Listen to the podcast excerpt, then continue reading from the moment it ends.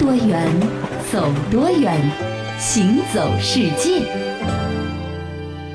行走世界，大家好，我是一轮。各位好，我是贾云。那今年的高考呢，已经是正式结束了，是现在考生们应该都在焦急的等待着成绩的公布啊。嗯，不管考的如何，我觉得这都是人生必须经过的一道坎。没错就跟有一年高考作文一样，就必须过了这道坎。嗯不管你过这道坎的方式是顺利的过呢，还是充满波折的过呢，还是没有过去而摔在了坎里面，但是我觉得这样的一个人生的体验呢，每一个人都会珍藏或者怀念。没错。那么其实呢，不但是咱们中国人呢进行高考的时候呢，好像是千军万马在过着独木桥，在世界上很多国家呢，他们的这个高等学校的入学呢，也不是那么的容易的。我们今天呢，就来看一看这个日本的高考考生，他们是怎么来选择大学的，他们需不需要填志愿啊？嗯，那么在这个日本啊，和我们有一个不一样的地方，嗯就是日本人一旦步入职场之后，他人生中的第一家公司，可能也就是他这一生最后的一家退休的公司，对，日本有一种所谓的职人精神，嗯也就是说，步入职场之后呢，对于公司的忠诚啊，嗯啊，做事的兢兢业业啊，好像变成了每一个人的人生信条。对，没错。所以不到万不得已，比如说公司经营不善倒闭啊，嗯或者说裁员啊啊，或者说有其他的各种各样家庭的情况，是不然的话呢，日本人一般是不太会轻易的去选择跳槽的。没错。所以对于日本人来说呢，因为终生基本上不换工作，所以读大学对于他们来说呢就显得很重要。因为嗯读大学，你学的这个专业可能就是你未来一生所要从事的这个事业。没错，但是呢，这个问题呢就不能是你在大学的时候来考虑的问题，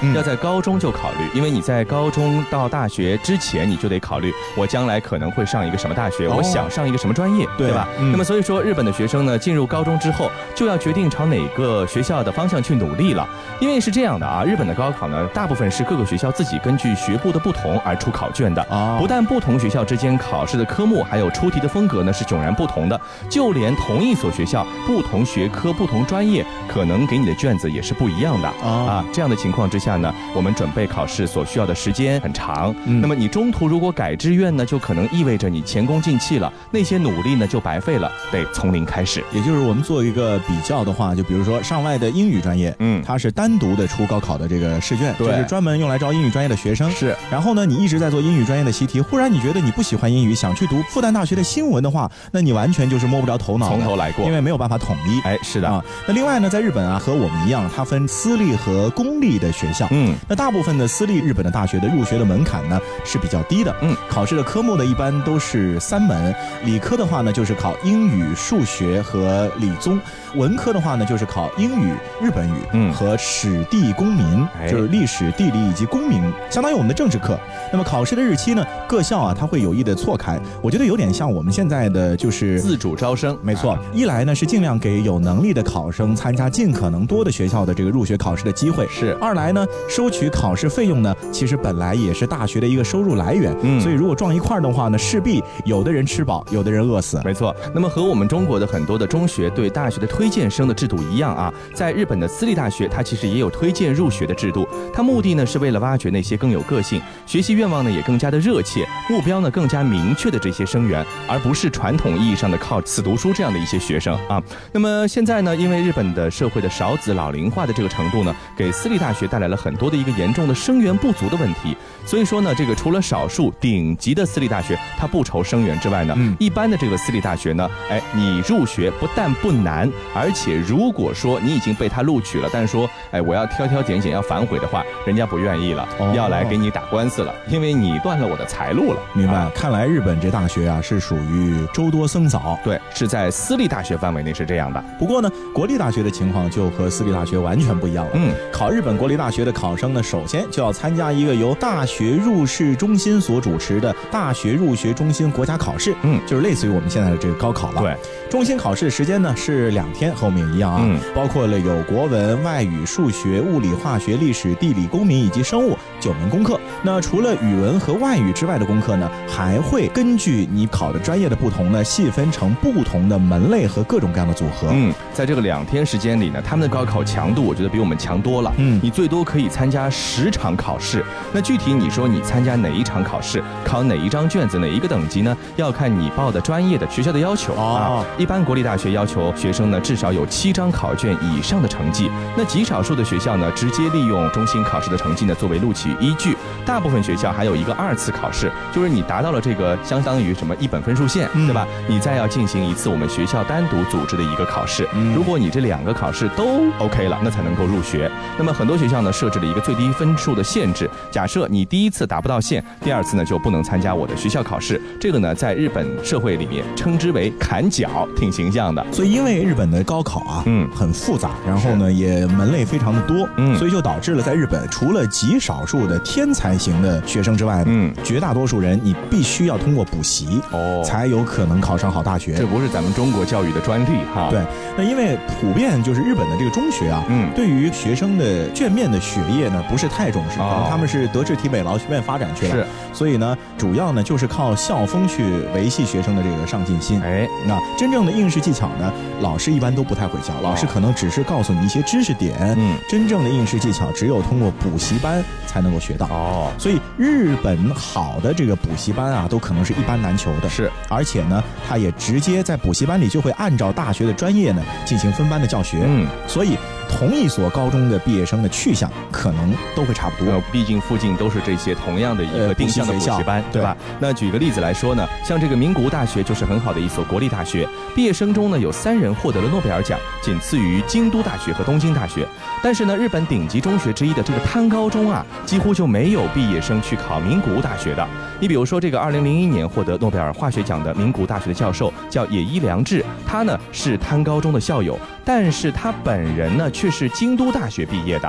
那么原因就在于这个滩高中周围的补习班大多都是定向进这个东京大学、京都大学或者大阪大学准备的，哦所以说滩高中的毕业生去其他大学呢自然就少了。对因为你要去其他大学，你得参加他们的补习班，可是我学校周边或者家里周边没有，我只能先考这些我能够有资源的补习班了。所以在日本啊，还真的是你很多选择啊，你过早的就被迫必须要做出。是没错其实这么来看的话呢，你选高中其实也有不同点。对就是你高中周围的补习班就决定着你未来可能会上哪些的大学。嗯。所以啊，日本的家长我估计也挺愁的。是，嗯当然呢，我们说啊，如果说我们的中学生希望能够有一个机会达到一流的大学去学习，应该说是无可厚非的。对啊、尤其是很多的像英美发达国家的一些高校呢，是吸引着全世界考生的目光。嗯但是呢，现在啊，像耶鲁大学的一些教授呢，就开始反思啊，我们所谓的精英教育到底真的是在培养人才，还是有一些副作用啊？你比如说，二零零八年啊，在常春藤盟校待了二十四年之后，耶鲁大学的教授威廉·德雷谢维奇呢，就决定辞去教师的职务了。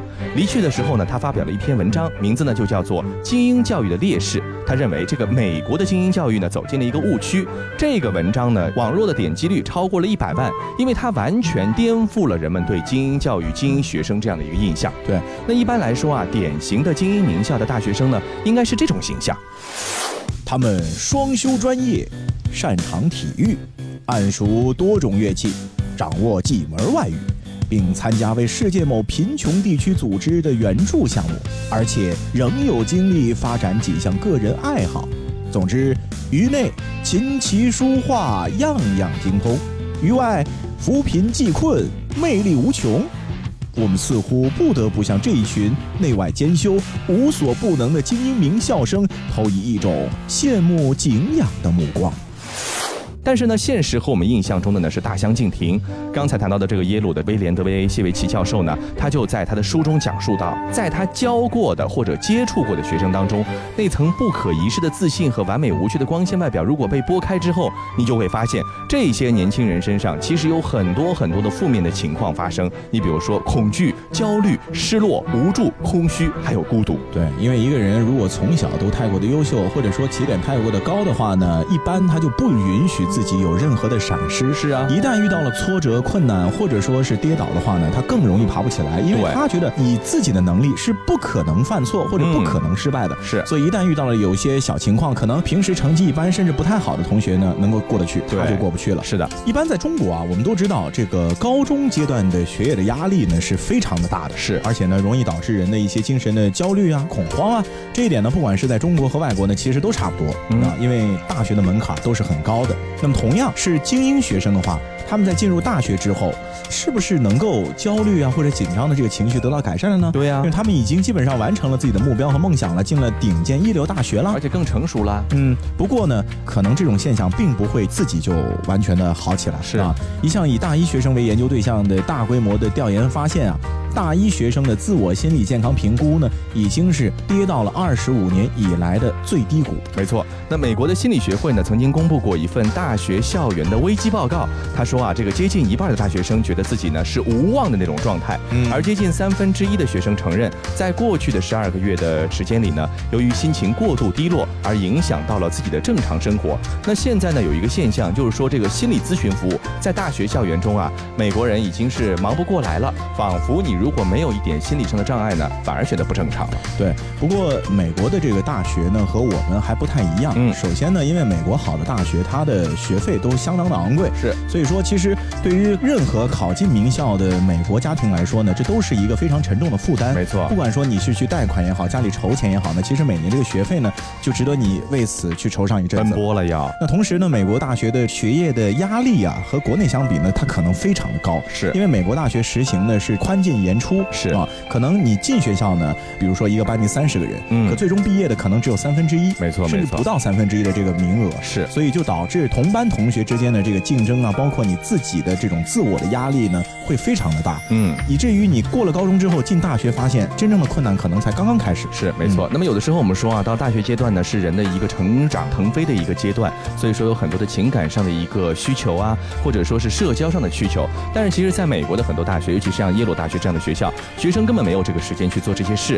比如说有一位曾在耶鲁大学就读的学生就这么说，他说在耶鲁的时候呢，他根本没有时间去建立真正的感情。嗯我觉得不管是友情还是爱情都没有时间，对对吧？另外呢，有一位耶鲁大学的学生说，他甚至到了大四的时候才懂得，其实我们要放慢一些脚步，去结交一些真正的朋友。在那个时候，他说去看一场电影，甚至都是一件非常新鲜和奢侈的事情。是的啊，曾经在网上有一张照片非常的火，说的是哈佛大学的校园图书馆，嗯在凌晨三四点的时候依然是灯火通明的。对，很多人就把这个现象呢概括为说，你看哈佛怪不得出人才，大家学习多努力呢。其实也不仅仅是因为大家学习的努力，而是是如果你不这么努力去学，你就会被淘汰。没错。你大一的学费、大二的学费，如果到了大三那年全白交的话，嗯可能你这个心里受到的打击会更大。是所以逼得大家不得不天天泡图书馆，天天去钻研。嗯而且呢，因为西方式的教学啊，不像我们是老师出卷子，你来回答问题，嗯更多的是发散性的，比如说要你做一些的探究项目。是这些项目，如果你不花时间去查阅资料，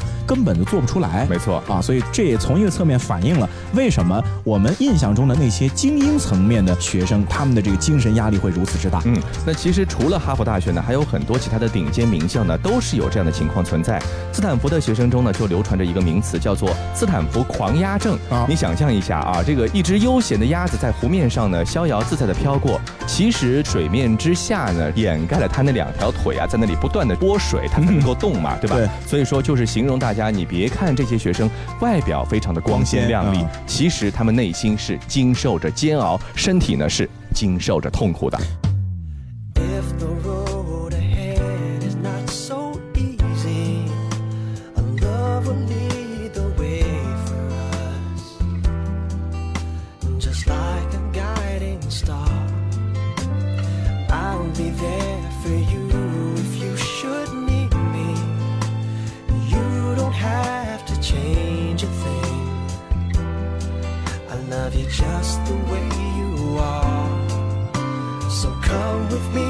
Share the view. I'll help you see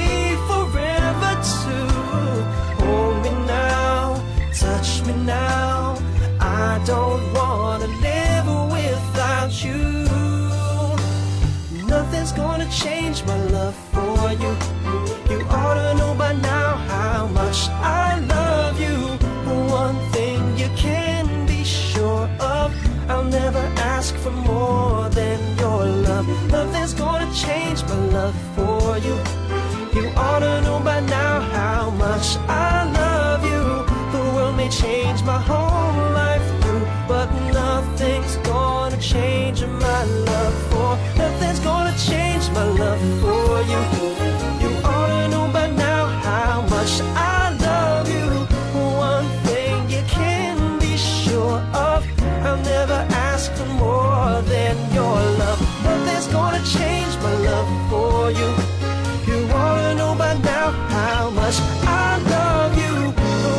change my whole life through, but nothing's gonna change my love for you.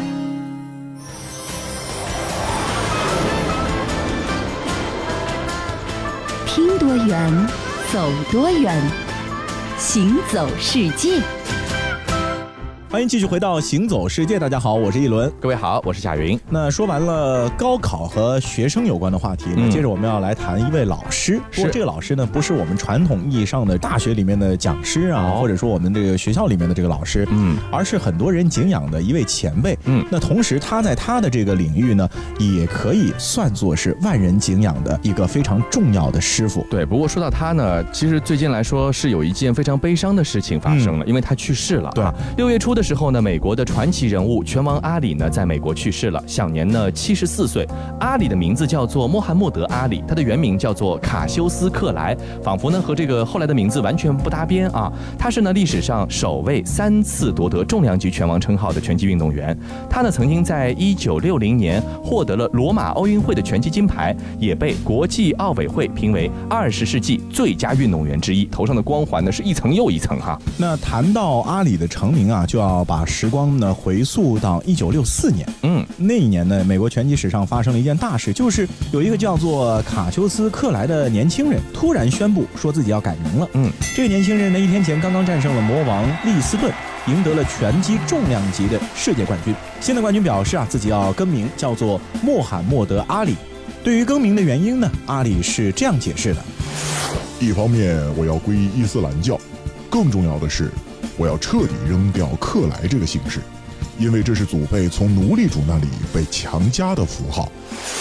在阿里十八岁的那一年呢，他被这个启蒙教练马丁介绍给了一个白人富翁。这个富翁答应他为阿里提供一些食宿，还有训练条件，需要试训两个月，哎，就是相当于试用期。嗯，在两个月里呢，训练和比赛都很正常，但是呢，阿里呢是不允许进入房间吃饭的，只能在这个厨房边上的走廊上用餐。那么这个地方吃饭的还有谁呢？就是这个富翁家里的宠物狗啊。嗯那两个月之后呢，这富翁发现阿里哎还不错，挺有潜力的，值得投资，决定和他签约了。阿里呢是一口回绝，非常有骨气啊。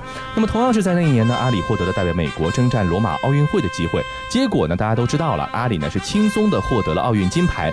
那赛后的新闻发布会上，有一位苏联记者就问阿里了。作为一个黑人，回到家乡，有很多饭店是不能进去吃饭的，你会有什么感觉呢？这阿里当时呢是竭力为自己的祖国辩护啊，他就这么说。美国是一个伟大的国家，我可以到任何我想去的地方吃饭，多的我都去不完。然而他回到美国之后，就发现这件事情可能是他自己异想天开了啊，想得太好了。再加上路易斯维尔，这个市长呢，像展示一件商品一样的向所有人介绍阿里，并向到场的嘉宾这样来描述阿里。他不用像黑人同胞一样生活在丛林里，也不用和野兽搏斗。美国让他站上了奥运之巅。这个话其实已经带着很多的那种讽刺和讥讽。之后呢，阿里呢就顺路走进了一家餐厅，这是一家只准白人进入的餐厅。这服务生对他是不予理睬。阿里呢是彬彬有礼的拿着戴在脖子上的奥运金牌呢，向他介绍自己。你好，我是阿里，就是刚刚获得奥运冠军的阿里。你看，这是我的奥运金牌，我想在这吃顿饭。可是啊，阿里呢这个彬彬有礼呢，得到的却是老板侮辱性的这个语言。啊，不管你是什么人，我告诉你，我们这里不招待黑人。阿里呢，这个时候真的是很气愤啊，他就默默地离开了餐厅，路过了杰弗逊桥，他就取下了戴在脖子上的奥运金牌，狠狠地扔进了这个俄亥俄河。直到一九九六年亚特兰大奥运会的时候呢，当时的国际奥委会的主席萨马兰奇呢就补发了一枚奥运金牌给阿里，这已经是他获得这枚金牌的三十多年后了。嗯，那阿里呢一直不愿意做一个摇尾乞怜的这个奥运冠军。要知道呢，当时已经有十多位白人的富翁啊是联名签署了协议，要支持阿里呢进入职业拳坛。但是十八岁的阿里选择放弃，他是这么说的：我知道我在往哪儿去，也知道真相，但我不想成为你所期望的人。我有权利成为我想成为的人。放弃了和白人社会的妥协之后，这阿里呢并没有放弃拳击。一九六零年呢，这位像蝴蝶一样飞舞、像蜜蜂一样蜇人的黑人男孩呢，开始席卷职业拳坛，那么开始参加奥运会，开始得冠军等等等等。当时呢，他已经是自我感觉比较的好了，有点嗯信心了，对吧？他当时回答记者呢，对于自己的这个技术，他是这么描述的。我的速度太快了，昨晚我把酒店房间的灯的开关给闭了，屋子还没黑呢，我就已经进被窝了。嗯，挺风趣的哈。不过呢，阿里在一九八四年，也就是他退役后的三年呢，召开了一个新闻发布会，他跟媒体通告了一件事儿，说自己患上了帕金森症啊。嗯医生认为呢，阿里的病是由于头部不断受到重击呢所导致的。据统计，阿里在职业拳击生涯中，头部一共受到过两万九千多次的重拳打击。在一九九六年的亚特兰大奥运会的开幕式上，这点燃火炬的人呢，当然是阿里，但是那个时候的形象已经是一个体态发福、手臂颤抖的男人了。那退役之后的阿里呢，即便是饱受着帕金森病、还有肺炎等等各种各样疾病折磨，但是依然呢热衷在公益慈善事业上面。嗯，一直到他去世之前呢，阿里最后一次公开亮相呢，也是在一个搏击之夜的慈善晚会上。嗯，那个时候的阿里呢，已经是弯腰驼背了，戴着墨镜，颤颤巍巍的。但是透过黑洞洞的那个墨镜，你依然可以看到的是一个伟大不屈的灵魂。嗯，其实阿里和咱们中国的拳击运动呢，也有着很多的渊源。嗯那么在中美的关系史上呢，一九七一年的这个乒乓外交呢，常常被人提起。但是阿里所进行的拳击外交其实也很重要。对在一九七九年的一月一号，中美两国呢是正式建立了外交关系，结束了长达三十多年的非正常状态。嗯同年十二月呢，刚刚从职业拳坛功成身退的阿里呢，就到中国进行了访问了。对，虽然说那一次阿里逗留的时间啊只有短短的八个小时，但是对于中国拳击来说啊，阿里的访问就意味着破冰的开始。嗯，一九八五年阿里是第二次来到中国，这一次呢，他在中国停留了超过五天，再次得到了大量的关注。一年之后，也就是一九八六年，他第三度踏上中国，同一年拳击运动正式也在中国能够开始展开了。嗯，世界拳击的舞台呢，又出现了中国的身影。没错，那在一九八五年这一次到中国的时候呢，当时呢四十三岁的阿里呢就在北京和和有着新中国第一拳王之称的王守新呢切磋了一次。这个王守新后来回忆说啊，虽然说阿里当时的身体状况呢已经开始下滑了，但是面对众人的邀请，他还是欣然走上了拳坛。同一年呢，其实阿里呢还到了上海访问，和有着南拳王之称的周世斌进行了一场表演赛。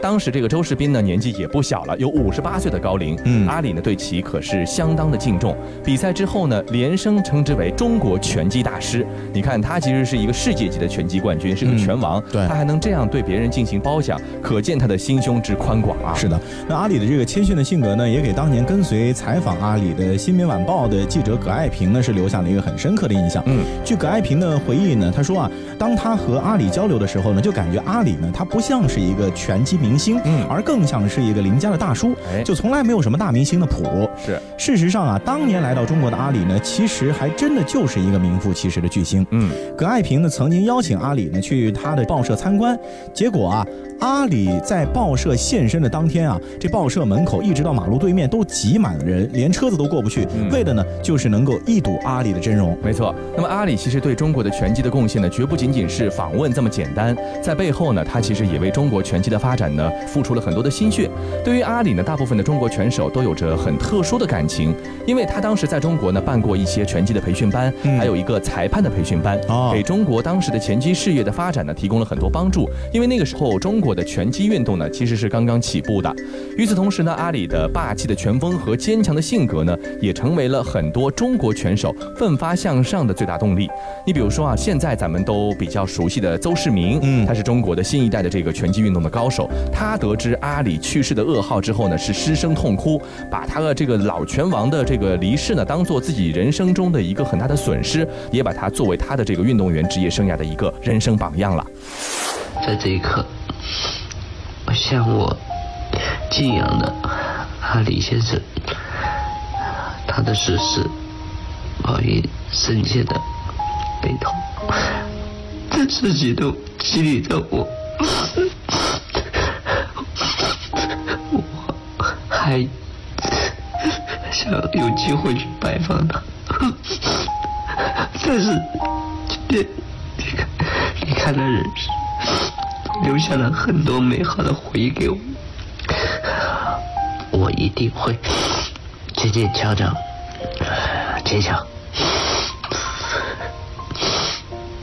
好，那这次的行走世界就到这里，我是一轮，我是贾云，感谢各位的收听，我们下次继续。It's been a long day without you, my friend.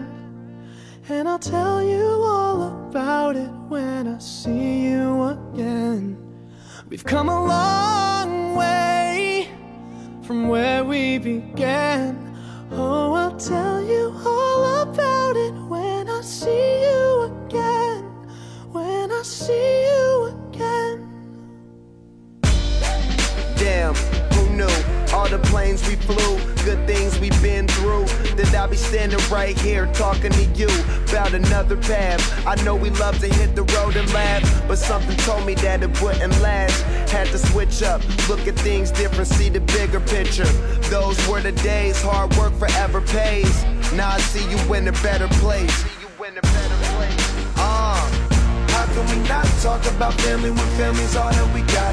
Everything I would do, you were standing there by my side. And now you gon' be with me for the last ride. It's been a long day without you, my friend. And I'll tell you all about it when I see you again. See you again. We've come a long way Came a long way. from where we began. You know we started. Oh, I'll tell you all see you again. Let me tell you. When I see you again.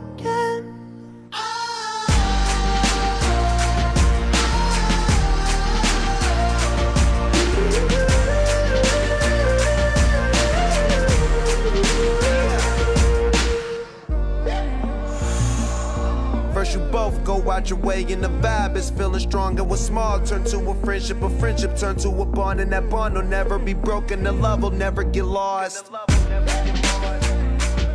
And when brotherhood come first, then the line will never be crossed. Established it on our own when that line had to be drawn, and that line is what we reach. So remember me when I'm gone.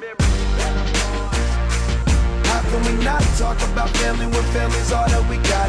Everything I went through, you were standing there by my side. And now you gon' be with me for the last ride. Let the light guide your way.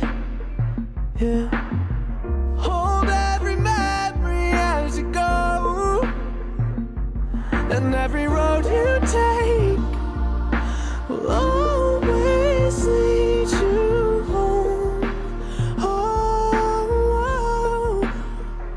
it's been a long day without you, my friend.